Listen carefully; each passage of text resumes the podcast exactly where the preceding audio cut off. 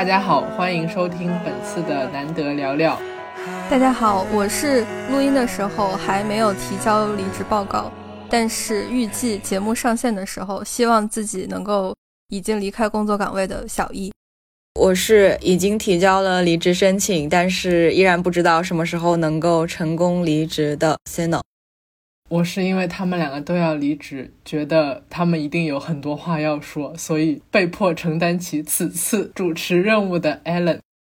嗯，那先采访一下两位当事人，是什么理由导致你们辞职呢？这也太正式了吧，感觉在法庭上询问什么原告、被告。我们两个就是辩护律师，你有权保持沉默。现在想先说吗？还是我先说？你先说。行，怎么说呢？这个东西就是比较复杂，因为有想离开现在的工作岗位的想法，也不是一天两天了，酝酿了很久之后，终于下决心要迈出这一步了。至于具体是为什么呢？我觉得有多方面的因素吧。如果是从个人发展的角度来说，客观上说，我这一份工作可能它的天花板比较低，而且重复性劳动会比较强一点。虽然不是互联网行业，但你还是一颗螺丝钉，而且是一颗不是最先进的那种螺丝钉。然后时间长了，可能会对自己的能力啊各方面也会有一些怀疑，或者说，我还是会下意识的认为我可以做一些。更有意义的，或者我更喜欢的事情，所以觉得那如果是这样的话，没有必要互相耽误。因为但凡你有了一次离职的念头，这个念头它就不会消失的。当你有了这个念头之后，你再继续工作的时候，就有点像是你跟公司互相耽误的感觉。但并不是说我在现在的工作岗位上就不好好工作了，我还是会在这一天，我就会完成好我的本职工作。但是它会对你自己的心态也造成一些影响吧。所以我觉得。那既然做出了这个决定，就继续往下走就好了。嗯哼，Cino 呢？我的话其实心态上可能跟小易有一点类似，就是离职的这个想法其实已经产生了一段时间。我记得在去年下半年的时候，当时听应该是游心书店电台的一个节目，就是在坏世界找一份好工作。包括他们最近其实好像也在做一个向听众去收集工作里面遇到的问题的一个专题的活动，不过我没有去参与。但是当时那一期节目就是听到我整个人泪流满面，然后呃，现在它也一直放在我小宇宙的主页上，是我非常喜欢的一期，非常有共鸣感的一期吧。有看到你点那个喜欢？对的，对的，因为我其实点喜欢的播客节目也很少。确实让我觉得非常能够震动到我，所以我把它挂在了那边。这可能是最开始去嗯想这个工作到底我应不应该继续做下去的一个时间点。但是去年下半年的处境跟现在又有一些不同，那个时候可能自己还是一个相对更不成熟的状态，在工作里面碰到的问题，自己也是更束手无策，更不知道怎么去面对和解决的一个状态。那到了今年，继续去想我为什么要离职这件事情的时候，相对那个时候会，嗯，我自己认为啊，更理性了一点点吧。呃，我说这么多，只是想说，就是这个想法，它其实也一直在我的心里。就是本质上，我是觉得这不是我非常喜欢的一份工作，也不是我非常适合的一份工作。但不喜欢或者不适合，表示说。这个工作是在我个人原有的一个所谓的舒适区之外的。那我觉得，对我这样的一个人，我去做一个会让我感到不舒服的工作，也许也是一种磨砺和挑战。所以我也不觉得说它是全无意义的。所以我继续做下去，我也认为在某一个时间段，我认为也是可以的。最近为什么又重新去想要辞掉这份工作？其实一开始还是出于说。我好像不太喜欢这份工作的内容。最近这段时间的一个非常直接的导火索就是事情太多，压力太大。可能我会觉得，我做出离职的这个决定，多多少少有一点想要去发泄自己的情绪，去某种程度上逃避工作带给我的压力的一种看起来没那么理性的一种做法。但是因为这段时间，其实跟家人朋友。呃，甚至跟工作场合里面的同事、老板都会有很多关于工作，以及我为什么要辞掉这份工作，以及为什么我不应该辞掉这份工作的一些讨论，我反而就是梳理了我对于一个工作的一种看法。因为我觉我现在会觉得说，其实工作无非就是两个方面，人和事。就是我要么是因为这件事情是我非常喜欢的，我非常感兴趣，我非常认同的，我想要去做这件事。呃，如果不是的话，就是另一种情况，我可能是因为这个工作里的一些人或者某一个人能让我感觉到，首先我在这份工作里面是可以有收获的，其次是也许是比较舒服的。我觉得一个人其实可以因为这两方面的因素去选择一份工作，或者选择继续一份工作。那如果一个工作带给我就人和事这两方面的一种一种满足感都是没有的的话，它可能就是最差的一个状态。这个工作是我维持生存的一个工具。那我其实最近考虑的就是，我可能已经明确了这个工作现在对我来说百分之九十都只是一个维持生存的工具。我最近做的这个决定其实就是说，我要不要去，嗯。我要不要去面对这样一种风险？就是我先抛掉这份我维持生存的工具，然后去面对自己在风险当中里面可能要去承担的一些挑战和一些新的可能性。因为我如果没有去面对风险的话，我觉得所谓的困难和可能性都是同时对我关闭的。嗯嗯，因为我是裸辞嘛，就是其实很多人也不建议这样的做法，因为他们会觉得这是一个对自己来说非常。不利益最大化的一个决定，然后特别是在现在的这样一个就业环境和经济环境里面，但最终做了这样的一个决定，其实我觉得我还是嗯，遵从了自己的本心。对，是遵从自己的本心，但是我可能没有说想得那么的清楚，我只是对于我不想做上一份工作非常的明确。那我觉得我就只做了停止上一份工作的决定，而没有特别明确的说。我的下一步计划一定是什么样子，然后我一定要走到什么地方，希望给自己保持一种万一有一种新的可能性能够对我打开的一种状态吧。嗯，就是这样的一个想法。我其实很认同 Sino 的想法，因为我的想法跟你差不多，而且就是你刚才说的两方面吧，我想回应一下。第一个是你说到这个工作上可能主要就是人和事这两方面。能不能给你带来一些成长和进步？我觉得我对此是很认同的。如果是说回我自己身上的话，怎么说呢？就是我现在的这个工作环境，它可能相对于你们那样的企业，可能人际关系会更稍微复杂那么一点点。然后呢，我又当然这并不是一个好词儿哈，在现在的语境下，就是我可能一开始是一个学生思维比较重的人，所以也经历了一个比较漫长的。比较痛苦的调整的时期，嗯，然后时间长了呢，你会发现，可能你身边的这些同事，他们对很多东西是不在意的，但这些偏偏是你很在意的东西，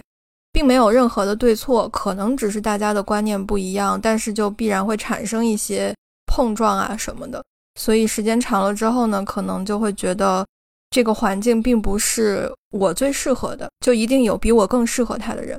然后另一方面说到是的话，嗯，我觉得它确实带给我很多成长，就是各方面的，不管是学习能力上，还是人际关系的应对上，就这些都是不可否认的。所以我也很感激自己这些经历，但是也确实觉得，就像刚才提到的，可能它天花板就不是特别高，所以我确实觉得自己很迫切的需要一些新的成长机会，这样子。嗯，这个是第一点。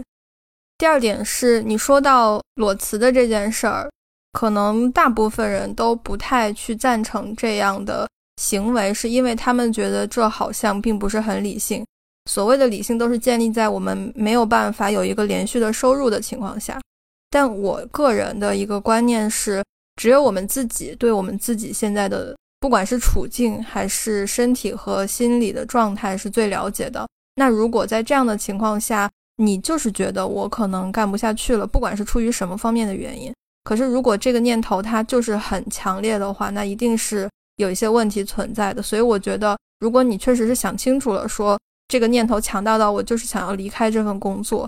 且我在接下来的这几个月，我可能暂时不工作，在找工作的状态下，也并不会维持不了我的生计，我觉得是没有任何问题的。嗯，所以在这一点上，我是非常支持你的。嗯，其实嗯，我觉得刚才 Cino 说的就是裸辞这一点。当然，我最近没有在辞职，但是我最近在搬家。呃，我会发现，其实做出一个决定，并且做出一个所谓的计划之后，在很多时候，它并不按照你想要的这个计划或者是方向去发展。嗯，就比如说，我希望就是我现在的房子退房之后，能够立刻入住到下一个房子，但是就是会出现那种房屋公司跟你说对不起，我们这个房子只能说十月中旬才能入住这样的情况。那我们就要被迫去应对突如其来的出现的情况。那其实，在这个过程中，也是对自己能力的一种考验，或者说是提升。那我就觉得，与其这样，那不如就是说，先做出一个自己觉得不会后悔的，或者说是顺应现在本心的这样的一个决定，然后再把所谓的以后的方向，或者说是以后的。一些决定留给时间，在你真正能够考虑到自己想要做什么的时候，再去做出一个更理智、更全面的决策吧。嗯，非常认同 Allen。其实刚才在录音之前，我们有聊到，新道就有问到说，如果我没有想清楚，我接下来就是一定要去做什么事情，这是不是带引号的有问题？然后我觉得刚才 Allen 说的就很对。不确定性才是生活中的常态嘛？就算是我们计划好的，它都有变化。那所以，我们不完全计划好，这不就是一件很正常的事儿吗？是的，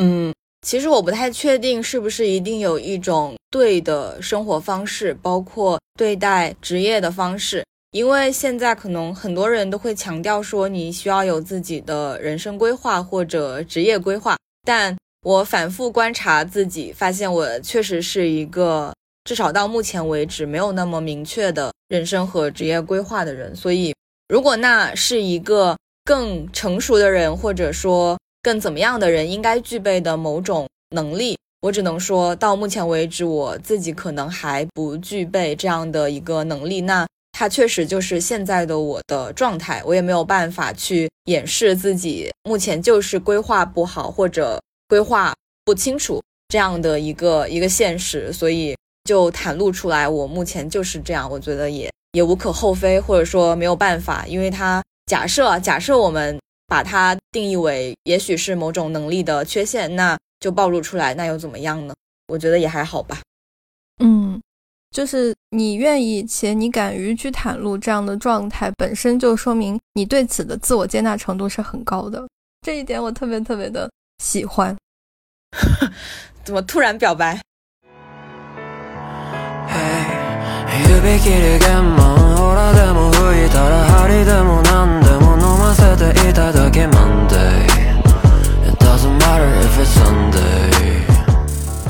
其实我会想到，我们本科的时候会有职业生涯规划大赛嘛？哦，然后我当呃，然后我当时其实也没参与这个所谓的这个大赛，因为我当时对自己的职业生涯规划确实也没有什么想法。而且就是，呃，我现在会觉得，你让我坐在那里想，我肯定也是想不出来的。嗯，在没有什么很明确的，就是我觉得在大学初期，说是我要想好我之后几十年的人生走上一个怎么样的道路，我觉得现在的我会认为这种是一件非常扯的事情。是，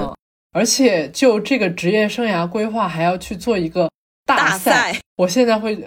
对我现在就是非常不认可这种行为，因为呃，你说人跟人他的职业生涯也许是有差别，但是我不认为说谁的职业生涯一定比谁的职业生涯要优越或者说是要好。那在这种情况下要去评一个所谓的奖，评一个优胜，那我会觉得是一件非常好笑的事情。或者说他是披着职业生涯规划的皮，然后实际上比较的是大家的演讲能力。对，而且是不是其实大家对于所谓的职业生涯有一种想象，就是说某一种特殊的或者是某一种特别的道路，它是符合大多数人的想象，觉得这是一件符合了很多人对于所谓成功的期待，或者说是对于职业生涯圆满的一种期待的。这样的一种幻想，我不知道，但是我现在回想起来，会觉得这种比赛一很空白，二很虚假。对，就是你让一个大一的孩子去想这些事情，他就算是真的有一些所谓的规划，但是你说他一定能够按照他的想法，比如说我三年到哪个哪个层次，五年到哪个层次吗？这是不可能的。我觉得，如果往好的方面想，可能他的重点是在职业生涯规划，而不是在大赛。他是希望让一群刚刚进入大学的小朋友了解到，说我应该对我未来的发展道路有一定的规划或者畅想、打算，对，或者打算。但是，嗯，确实像 Allen 所说，如果这个重点来到了比赛，比赛应该是有一个统一的。衡量标准以及有一个优胜、非优胜这样一个区分的时候，那我觉得可能它就不是我们推崇的那种东西了。嗯，而且很想补充，就是你刚才说到这个评比，让我想到，如果这个大赛它确实评出了一二三等奖，它是不是在倡导一种价值观，就是让其他的学生去学习这些拿到奖的同学他们所谓的生涯规划呢？还是说？在这些评奖人的眼里，那些人的所谓的规划才是成功人士应该有的样子，哪怕他是带引号的成功。就我觉得他是有很很强的一种倾向性的。但是其实对学生来说，我觉得很重要的一点就是你不要有太明确的导向性吧，因为他们有很多种发展的可能，并不是说只有某一种才是成功吧。就它不是一个普世的标准。对，让一个。大一的孩子去畅想以后几十年，我觉得也是一件不太现实的事情。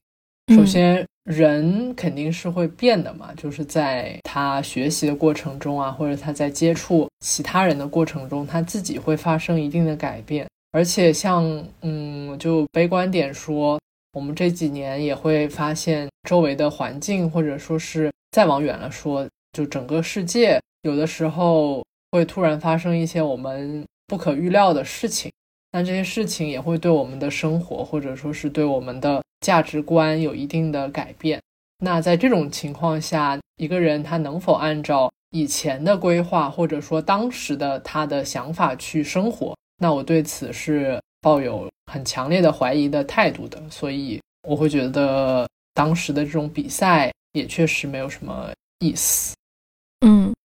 刚刚小易一开始在讲为什么要离职的时候，有说到一个点，就是想做一些更有意义的工作。其实我想把这个有意义的工作抛出来跟你们去讨论。首先是你们觉得在工作里面去追求一种意义感是必须的吗？其次是是可行的吗？然后再其次是一份有意义的工作对于你们来说应该是什么样子的？你们的设想是什么样的？如果有的话，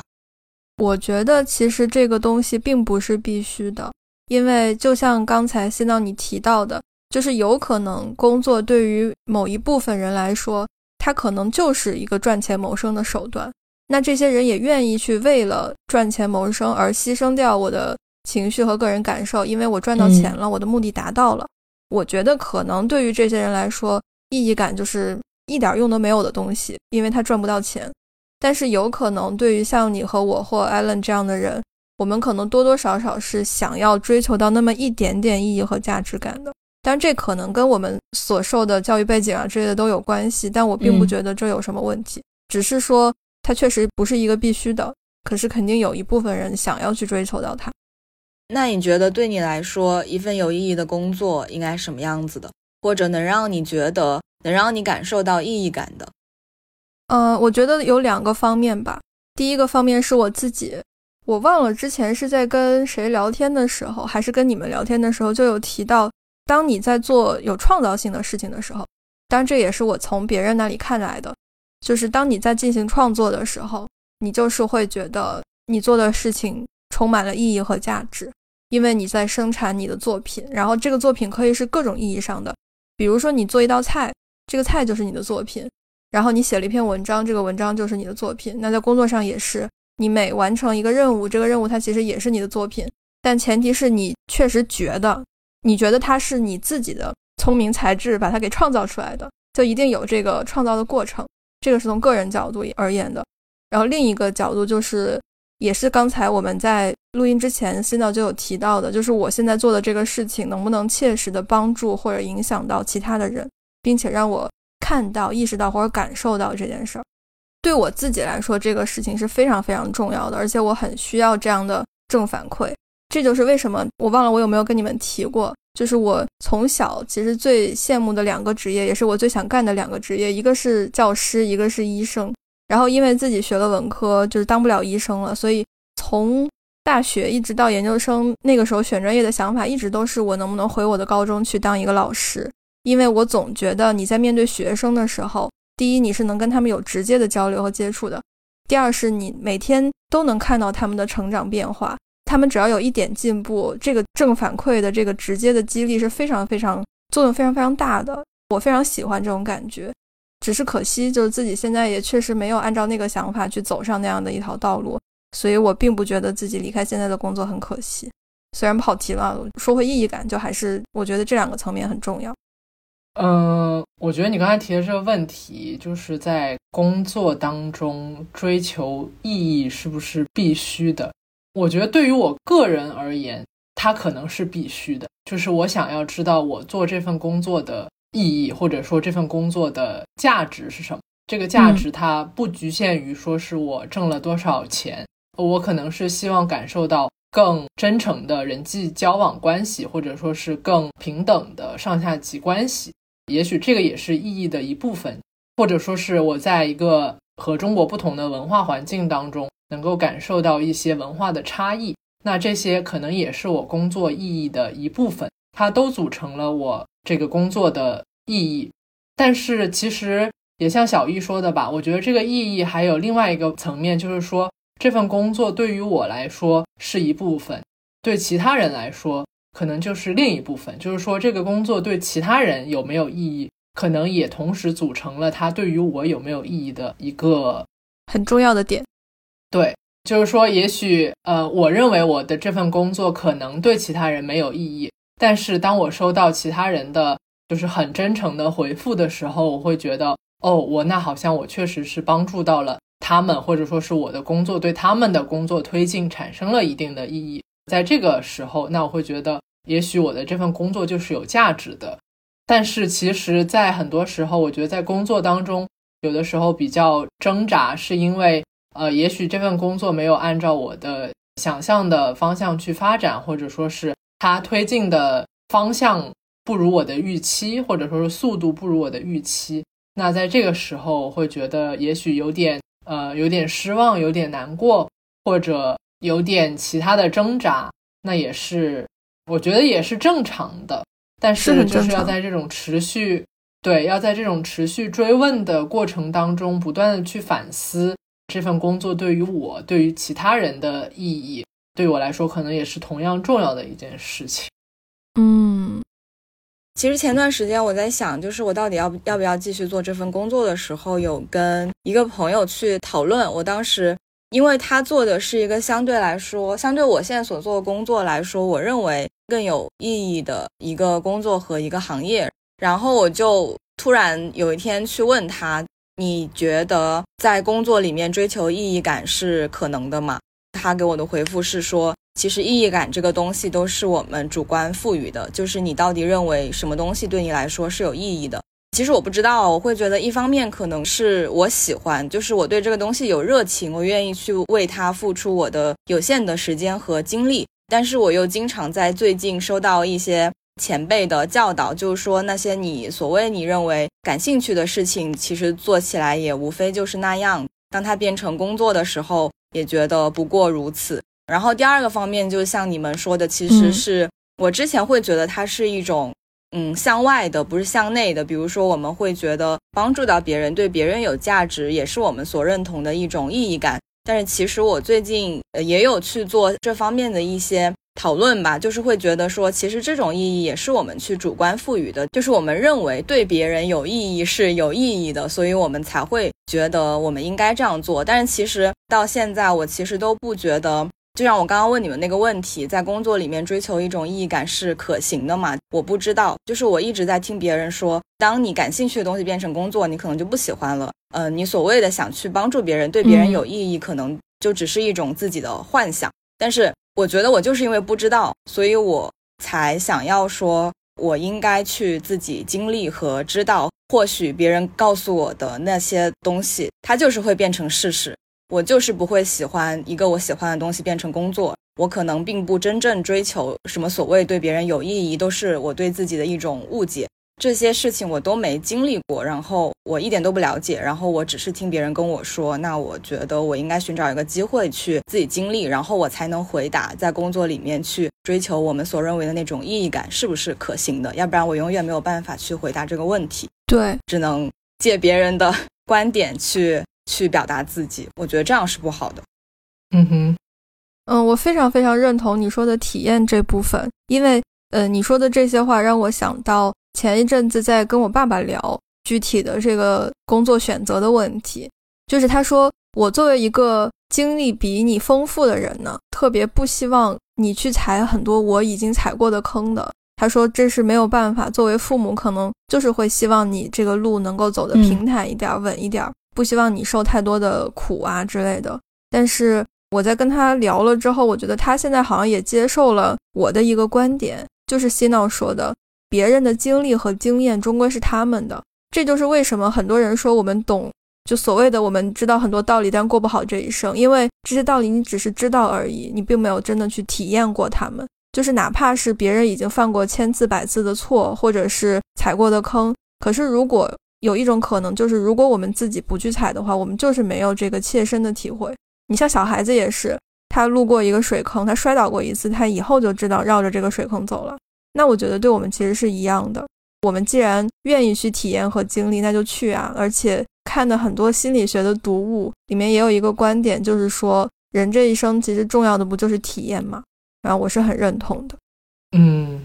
至于你刚才说到的那个，有没有可能你把喜欢的事情当成工作，你就会发现你没有那么喜欢？嗯，我觉得有可能吧，但它也是你要去体验了才知道，因为我相信。一定会有一部分人觉得他就是会很痛苦，但另另外有一部分人或许就是因为觉得我每天都在做喜欢的事情，他可能就是很开心。而且，因为我几个月前其实也有考虑过要不要去其他的公司试一下，然后也有去参加过面试。当时人家就问过我一个问题，就是说你现在是喜欢做播客，你自己也在做这件事儿，可如果你来我们这儿之后，你的做播客这件事儿，每天剪音频变成了你的职业。你会不会因此而觉得不喜欢？就是你愿意把你喜欢的事情当成工作吗？我当时的回答是，因为我现在是喜欢做这个事情的，所以多做一点也没有关系。然后我内心的想法确实还是，那我也得体验过才知道啊，所以就还是这样子。嗯。其实你们一开始，我问你们就是为什么离职的时候，呃，你们都都提到了想要换一份更有意义，然后自己也喜欢的工作。但是我有一个问题，就是因为我觉得喜欢是一个非常模糊的概念，或者就是说它是一个很流动的观念。首先，我想问的是，你们有明确的能够斩钉截铁的说，我就是很喜欢做这件事情。这件事情就是让我觉得有那种动力、有激情这样的事情嘛。如果有的话，也许不一定要说具体是什么事情，但嗯，能不能就是说分享一下那种感觉是什么？因为我会觉得我在我工作的过程当中，并没有很喜欢我现在这份工作，但是我又好像想不出我真正喜欢的是什么，所以就是会有这样的一些挣扎。嗯。我首先是觉得，我们的喜欢是可以分给很多很多个东西的，不一定是只局限于某个东西。举一个小小的例子，我个人的体验是，如果你在做你觉得你还比较喜欢，哪怕都没有那么喜欢的事情的时候，嗯，是比较容易进入心流的状态的。不知道你们会不会有类似的体验？比如说剪播客的时候，那我可能就是每次都在心流的状态。有的时候剪到晚上比较晚了，也并不会觉得很困很累，因为觉得嗯，怎么一下时间就过去了？我觉得这其实也是一种喜欢，不知道你们会不会有类似的感受？有的时候可能我们不一定要去做一个我们超级喜欢的事情，只要它是一个我们比较喜欢的就可以了，不一定要追求那么高。但是如果你现在已经连百分之三四十的喜欢都感受不到的话，那不如换一份工作。我觉得我的标准的话。就跟我没有什么规划一样，我还在想要去尝试我到底喜欢什么样的事情的一个阶段。我只能在这个阶段明确的知道，嗯，我想结束的事情是我明确不喜欢的。可能这不是一个非常好的状态，我不确定，但事实就是这样。那到底怎么去评判我是不是喜欢一件事情？我觉得我的标准，第一个是，就是我在做这件事情的时候，即使没有任何人看到或者知道我在做，我也愿意一直做下去。这是我评价我是不是到底真的喜欢这件事的一个标准。第二点，可能像小易刚刚说的，它其实是一种聚焦于当下的，比如说你能不能沉浸其中，专注其中。那小易的标准可能是这样。我觉得还有第三点是。我能不能去设想未来很长的时间，我一直都在做这样的事情？比如说我现在的工作，我就觉得这可能不是一种所谓的可持续的观点，只是说从长期来看吧，这个东西它会不会我一直愿意它占用我的时间和精力？我以前其实会觉得我很喜欢做的某件事情不一定要成为我的工作，因为工作是一个特别需要别人去看到你付出的时间精力的一件事情，但。嗯，如果我真的喜欢，我其实是不需要那些所谓的被看到或者被评价，呃，以此作为我是不是符合某种标准的一种判断的。其实我没有特别追求说我一定要去做我非常喜欢的事情，只是说，嗯，我想去做一件把我有限的时间精力投入到里面，我不会觉得很不值得、很遗憾或者很被消耗的一件事情。可能也像小易刚刚说的，我不一定要把我最喜欢那件事情变成工作，但。至少不是一件我很不喜欢的事情吧。嗯，同意。我会觉得小易说的那种心流的状态，对我来说是很投入其中。但是，就投入其中，它是是不是一定就是说，嗯，我喜欢这件事情，可能也就是也不绝对。嗯嗯。还有一个想法就是说，也许不需要在。嗯，一件事情开始之前就去设想它，我是不是喜欢它，或者说是我是不是觉得它能够给我带来快乐，给我带来意义。先去做，也许能够有一些不同的想法。是的，很认同。很多时候，如果我们只是让事情停留在我们的脑海里，那这个事情基本上就是不可能做得成的。你永远得先迈出那第一步。但我也太清楚了。就是想要迈出这第一步，你可能要付出百分之九十甚至九十五的努力，然后后面反而就没有那么难了。然后另外回应一下艾伦说的心流的状态，我其实也认同，就是可能在做一件我们不是那么喜欢的事儿的时候，我们也容易投入心流，只是可能对我自己来说，就是做喜欢的事儿就更快的能够投入这个心流，这个速度是有差别的。然后我想起来，我刚才想回应 Sino 的那个点了，你说。你去判断你喜不喜欢这件事儿的标准是，如果没有人知道、没有人看到，你还愿不愿意去做这件事儿？然后我觉得，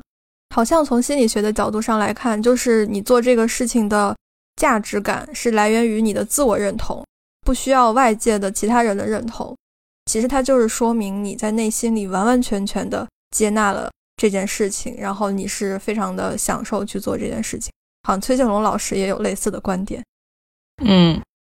嗯，对于刚才 Cino 说的那个，就是当一件你喜欢的事情变成工作的时候，也许你就没有那么喜欢。嗯，我在想，是不是因为，就是当一件事情它变得非常具体，或者说是它变得非常具有一定的重复性的时候，它就去魅了，就是它就没有那种模糊的，我觉得哦，我好像有点喜欢的那种心动。就是它完完全全的，它的样子就呈现在你的面前，然后你就会觉得，哦，我现在要做这件事，做那件事，然后在这个过程当中，也许喜欢的感觉就会下降。我觉得可能跟它重复的是哪个部分有关系，比如说，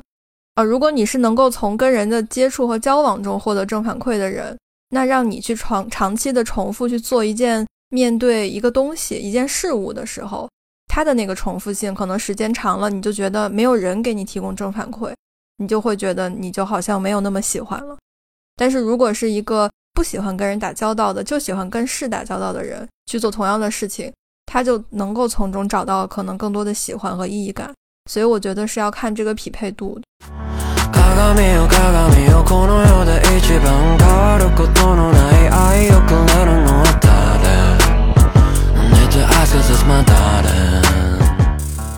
问你们一个问题：你们觉得自我认同和他人的认同的关系是什么？我觉得有那么一种可能性，也是因为我之前看了一些心理学的书，嗯所以我自己瞎说的，就是可能我们早期的自我认同就是来源于家长的或者身边的人的认同，然后他们逐步的，就是我们是在外界的反馈里去更多的了解自己，我是一个什么样的人，然后再去逐步的建立自我的嗯这样的一个信心。所以我觉得可能在一定程度上，我们的自我认同是通过他人的嗯认同建立起来的。可是如果比如说我们过了一段时间之后，逐渐长大的时候，这个自我认同不是很完全的话，是不是就容易出问题？但这只是我的猜测。我觉得我没有办法很系统的回答这个问题，但是我可能在一定程度上认可小玉说的，一开始我们的自我认同来自于他人的认可或者是他人的认同，但是这个认同它在多大程度上影响我们，或者它影响我们多长时间，我觉得这个跟每个人的经历其实有关系。嗯从我个人的经验来看，或者说从我个人的体会来看，我认为他人的认同对我很重要，但是它未必现在能够影响到我对自己的认同。他认可我，我很高兴，但是他这个认可，我认不认可，就是 我觉得是另一回事。嗯，就说明你的这个自信啊，还有自我认同已经很牢固了。就某一嗯部分的这个是很牢在在固的。可能在某一部分上，对，西道你怎么想呢？我想起好像大一还是大二的还是大三的时候，可能大一大二和大三分别都有过这样的时候，就是在我自己的成长过程中的某个阶段，其实我对于自己的认识是非常模糊和不确定的，可能现在也会有这样的时候，然后我就会在那个时候问我身边比较要好的朋友，会问他说：“你觉得我是一个什么样的人？”我记得我当时问过 Allen 这个问题，通常在这个时候都会收到一些大家的夸奖，然后我又因为接受不了这样的夸奖，而一定会让对方说一些我的缺点之类的。嗯，我觉得可能你们说的是对的吧，就是某种程度上来说，对自己的认识是需要去跟别人对自己的认识形成对照的。但是并不是说我们对自己的认识是依赖别人对我们的一些了解或者对我们的一些嗯评价去建立的。虽然我也不知道该怎么去说，呃，更具体的说这两者之间的关系，因为我们既不愿意说我们是很依赖别人对我们的评价来进行自我认同，我们也不愿意说我们对自己的认识是完全跟别人对我们的认识没有关系的。嗯，就是有可能我们的自我认同是通过他人的认同而进一步完善的，可以这么说吗？就是它会让我们的自我认知更立体一些。嗯，我觉得后面这句话我认可。但是其实放在我们今天的这个讨论当中，或者说今天的这个话题当中，他人的认同跟自我的认同在工作当中占多大的 比例？你们的想法是什么呢？嗯，对于我刚开始上班的时候，每次听到不管是周围的同事啊，还是其他的合作过的人啊，他们要是给我一些正向的评价或者反馈的时候，我就会非常的开心。当时会觉得啊，我做的事情好像确实帮助到了别人，那个时候会收获到一些意义感和价值感。但是后来时间长了，就开始逐渐的思考，就是有没有一种可能，评价这件事儿，它就是一种关系或者地位不平等的人互相之间发出的。因为就像刚才希闹说的，如果我们是去问朋友，你觉得我是一个什么样的人，他好像只是在做形容和描述这件事儿，而并不是一种评价。我总是觉得评价好像是一种我居高临下的去给予别人的这样的一个姿态。嗯，所以后来当我意识到在工作场合有人在对我进行评价的时候，不管他说的是好的还是负面的，我都会在接受之余，第一是先反思我自己。如果他说的是负面的，我确实有没有这个问题？那我要怎么改？如果是好的，那我就虚心的接受嗯并且感谢。但是之后你就会往后再想一步，就是如果这个人他真的发出的是评价的话，那他有什么目的？嗯当你再往这儿想的时候，有的时候你就会发现，可能很多事情确实没有你一开始想的那么简单。比如说，别人说你干活速度快呀，然后质量高啊之类的，他还有另外的一种可能，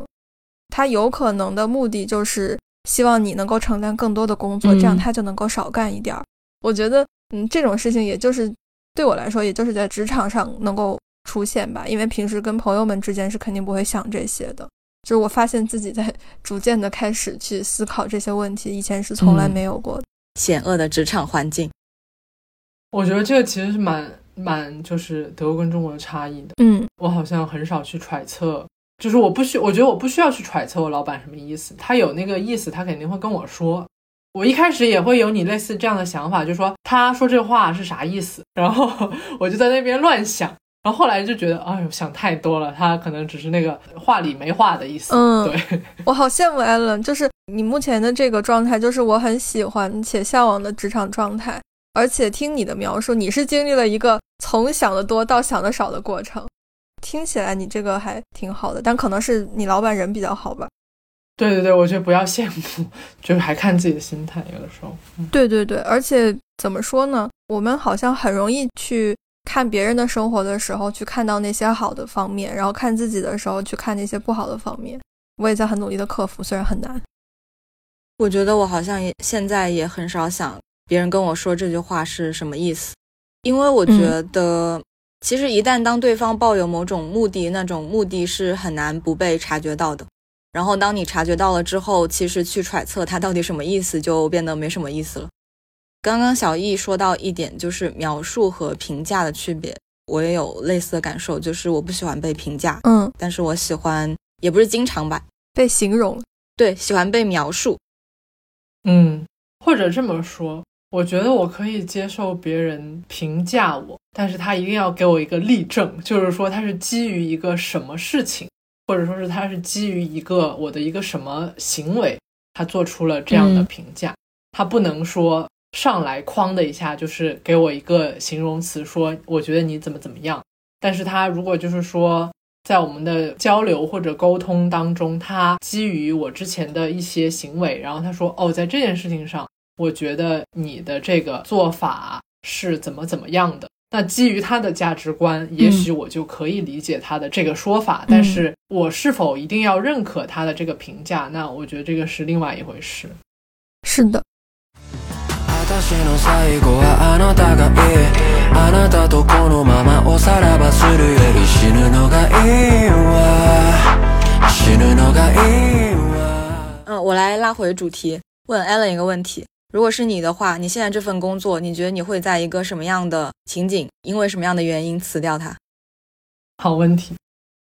因为我觉得现在的这份工作，按照 Cino 刚才说的，这份工作里面的人带给我的收获，或者说是带给我的触动，要比工作本身做的事情要强。嗯所以就是说，如果当我现在的这个工作环境人发生比较大的变动的时候，比如说我的 大老板退休的时候，那我可能就要走了。或者就是我充分的厌倦了我现在做的这件事情，就是做的事情本身啊，我说的是，就不是说厌倦同事或者厌倦人什么的时候，嗯那我可能就会选择离职。我现在已经多少有点觉得我的工作内容它的重复性是有一点高的。当然，在下一个财年也许会有一定的改变，但是它在多大的程度上能够发生改变，我需要继续的观察。所以回到刚才 Cino 的问题，当我充分的觉得这件事情重复性太高，而我无法从中感受到我们之前说的那种意义的时候，那也许我就要跟这份工作 say 拜拜。了解。忽然想到一个问题，有没有一种可能性，就是绝大多数工作就是重复性都是很高的，或者说每一个工作都有一部分它必然是重复的，只是看这个重复的比例多和少，然后看我们能不能接受。其实我觉得，就跟正常普通的生活的每一天之间，也许其实很多时候都大同小异一样，重复是不可避免的。但刚刚 Alan 说到一点是说，当你无法继续忍受这种重复性，然后你觉得它失去意义的时候，你可能会辞掉工作。但有没有一种可能，就是这个工作它的内容确实一直在重复，但它所带给别人的那种帮助和价值，其实也是一直能够通过这种重复去建立和展现的。只是说，我们作为一个有主观感受的个体，在里面感到了厌倦，所以我抗拒继续去做这样重复的工作。就是因为你的评价标准是在里面发生了变化的嘛？嗯，我觉得重复是不可避免的，可能是很正常的，所以我不抗拒说，我也许每天、每周、每个月、每个季度、每年可能都在做相似的工作，也许只有百分之一的不一样的东西，但我觉得最重要的是，是我在里面的感受，我是不是依然觉得这是我想继续做下去的，能焕发我热情的东西。我并不觉得说重复每一天普通的生活，它完全是让我丧失对生活热情的一件事情。重复的工作也许不一定会，就是看他到底是在做什么，对吧？嗯，对。其实我也认可，我觉得大部分工作它就是具有一定的重复性的。也许工作跟工作之间这个重复性，呃，程度有差异，但是我会觉得大部分工作都多多少少会有一定的重复，因为我觉得这个也是现在。也是我们现在这个世界发生紧密联系的一个一个结果吧，就是很多行业它紧密的联系在一起之后，各个国家跟各个国家之间，在这个行业当中要遵守一定的一定的规则、一定的标准。那在这个过程当中，那一定会有一些程序上的或者流程上的事情，因为这种框架带来的重复，这是我首先能够想到的。另外的，其实就是说。我们一个人能承担多少工作，然后承担多少范围内的这个职责，我觉得其实也是有限的。那在这种有限的范围当中，势必有一定的重复。其实，在这种情况下，就是说你能不能为自己找到一些新鲜的点？那也许就是说你能不能继续做这份工作，或者这份工作它能不能再带给你一些新鲜的体验或者新鲜的感觉的，呃，一个很重要的方面吧。嗯，懂了。听起来你们都是接受我在这个岗位上工作了一段时间之后，我对这个工作的评判标准是会发生变化的。比如说，一开始我们可能不觉得这个重复性它是个问题，但是过了一段时间之后，觉得自己忍不了了。就你们觉得这个是很正常的，因为人是在变化的，是吗？我觉得应该充分接受自己的变化。在变化的当下做可能当下最想做的那个决定吧。我也觉得是，其实这也是这几年我觉得生活的一些改变吧，就是过好眼下的生活，然后做好眼下自己觉得自己认可的决定就可以了。嗯，对，而且客观上来说，有可能其他东西的变化速度比我们人的变化速度还要快。那在这种情况下，有的时候哪怕我们做了职业生涯规划，都不一定。嗯，可能两周之后它都不一定会发生什么，就谁知道呢？所以有的时候走一步看一步也并不是一个坏选择，但并不是让大家每个人都走一步看一步，就还是选择自己最舒服的方式吧。这样子，来都来了，哎，我觉得这走一步看一步这个说法蛮有意思的，就跟我们刚才说的这种职业规划。我觉得如果要发生一些联想的话，我想到职业规划是你走一步看十步，但是那种我会觉得有点有点遥远。但是走一步看一步听起来比走一步看十步要现实一些。嗯，或者说你可以想十步，但是走的时候还是看下一步就好了，是这样吗？我也想不了十步，我可能也想不到十步，最多想两步。大家都下过棋吧？大家都下过棋吧？我可能下一步都不想，不想，但我们可以五十步笑百步，步步惊心，是吗？而且当这个世界是你的对手的时候，什么？你的你的对手是这个世界，然后你的这个什么走两步，这种两步人在人家眼里就是没有没有开玩笑，谁谁接着说？首先，你不要渲染一种什么悲剧英雄的气氛。其次是，其次是，当你的对手真的是所谓的这个世界的时候，他其实根本就不在乎你到底走了一步还是走了十步，根本就不重要。是的，对，还是看了十步。对，其实我们的这种想法未必是很主流的，就是说，在一种所谓的外部世界的动荡当中，你到底选择的是更融入这种变化，还是选择一种更自己定义的那种安稳和稳定？可能我身边的大多数人还是会选择第二种。所以，我们在这边说说说，可能只是我们我们之间能够达成共识的一种一种想法。但我也不觉得，第一，我也不觉得追求稳定，或者第二是，比如说走一步看十步的所谓的这种长期的规划有什么问题？只是说。它是我现在没有办法违背自己本心去追求的东西，以及没有办法违背自己的现在所具备的能力去进行的一种一种设计和规划。我就是这样的一个人，我现在就是这样，我没办法做那些别人认为对的事情，可能会做很多别人认为不对的事情。因为我我们的对话太温馨了，感觉好像 这个世界就是。这样的拥抱了我们或者什么之类的，但是其实我觉得也许未必吧。就是当我们去做这样的事情的时候，其实面对的也许就是有一定程度上的风险嘛，对吧？肯定是有风险的吧。还是想做两点回应。第一点是，就是说到这个风险的问题，呃，我承认可能这个世界上就是有一些看起来更动荡的工作选择，也有一些看起来铁饭碗的这样类似的工作选择。但是并不是说真的选择了这个所谓的铁饭碗之后，你在里面就不会有任何的动荡了。它还是会有各种各样的情况出现，而你也不能确保你一定能够应对所有的问题。所以，当你发现就是没有一个真正的金饭碗的时候，那你觉得不如找一个自己更喜欢的、活得更舒适的方式去做一些人生的选择，因为。有一句比较烂俗的话，就是人生都已经很苦了，对吧？干嘛不让自己再活得舒服一点呢？反正我是这样认为的。我就是那种人生已经很苦了，我还要再硬给自己找苦吃。那我先接着你刚刚说的那点继续说一下。我们说的稳定或者安稳其实是相对概念嘛，但我们都没有真正去选择一种所谓的。具备高风险的，或者真正可以值得用“动荡”这个词来形容的生活和工作，所以我觉得我们的困惑和痛苦其实是有局限性的。但就承认这种局限性，然后在自己的局限的视角和领域里面去尝试解决它，可能意识到也是，就首先要意识到嘛，就是我所面对的这些，它也不过如此啊，它也不是什么很大的问题，是，只是说在我个人的角度，它可能会让我有比较大的压力而已。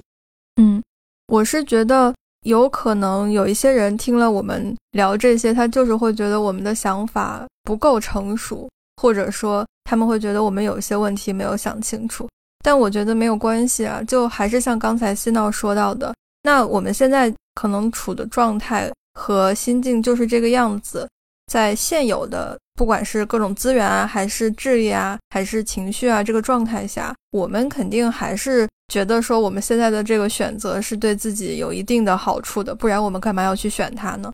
所以就正好想起我刚才想说的第二点了，就是好和不好这个东西它太主观了，并没有一个所有人都觉得好的道路，也并没有一个所有人都觉得好的工作。不管说这个工作好的人是多是少。最后去体验它的人还是我们自己啊，所以还是继续刚才那句话，怎么舒服怎么来。嗯，我昨天跟一个极客上的朋友线下见面，然后她本人是学那种理工科出身的，是一个是一个女孩子。我们两个交流的过程当中，我就会发现，我们对彼此所在的领域、所在的行业，真的就是一无所知，可以说是。也许听过最最基础、最最广泛的概念或者说是名称，但是你具体在做什么？当他开始滔滔不绝，或者当我开始滔滔不绝的时候，我们能给出的反应其实是很有限的。就是我不知道他在做什么，然后我不理解他所谓的这个逻辑是什么的时候，我就觉得我真的不太了解他的工作，然后他也真的不太了解我的工作。所以在这样的情况下，你说我能不能评判他的工作好或者不好？这个也是一件，我会，我甚至会觉得，就是如果我在这样的情况下去评判他，那就是就是对他的一种不尊重，或者就是说，如果他反过来评价我，那我会觉得他在不了解的情况下去发出某种评价的时候，就是不尊重。那在这种情况下，我就会觉得好和不好的讨论就没有没有什么意义。嗯，我觉得好，他觉得好又能怎么样呢？对，很认同。我想到一个点。当一个人能滔滔不绝的讲他的工作的时候，那多少是有点喜欢。因为我从来，你们什么时候见我 说过我的工作？但有的时候我不讲我的工作，就是出于昨天那个原因，就是我会觉得对方可能对他不了解，可能他不想听，然后有的时候我就不讲。但是当对方他问我的时候，那我可能得讲，然后我会在这个过程中发现，哦，他真的不，他真的不了解。我觉得讲也是看你怎么讲的。听起来，你跟这个女生，你们俩的描述可能更多的是，比如这个行业具体的一些情况啊、事实啊什么的。但是我猜测，刚才新老想表达的其实是，比如说我工作上做了一个什么事儿，然后我从中可能有了一些什么样的想法和感受，就有没有可能是这个的差别？可能现在的重点在于，我工作上的这个事儿，它都并没有让我产生一些我非常想把它讲出来的想法和感受。反正我是这样的。嗯，然后我还有一个问题。就是之前不管是在极客还是其他地方看到大家讨论，大家会说把上班和工作区分开。我是稍微有一些认同的，因为上班好像就更多的像是去打工，但是工作的话，它好像更多的是在为自己做一些事情。也有一位同事跟我说，他有点像是英语词那个 job 和 career 的区别，工作可能更像是 career。但是你去上班和打工就只是一个 job，就你只是通过它来赚钱而已。不知道你们对此有什么看法吗？我以为是工作和事业的区别，其实差不多。我在想，为什么大家在尽量的把工作和上班区分开？好像就是因为上班它是一个，它就会让人有种生理性的不适，就是那种周期性的被强迫所做出的行为，感觉像。对。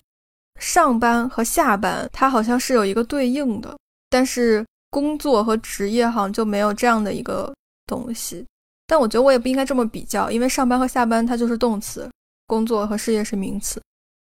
因为我觉得工作或者事业或者职业，它是像你说的，它是名词，它可能在每个人的身上是可以有不同的，是有区分度的，但。也许大多数人都会要上班，这这件事情在我们身上一样的发生，然后让我们变成一样的没有差别的人。其实我不是特别喜欢用工作或者职业来做一个自己身份的标签，我不喜欢用名词做身份标签。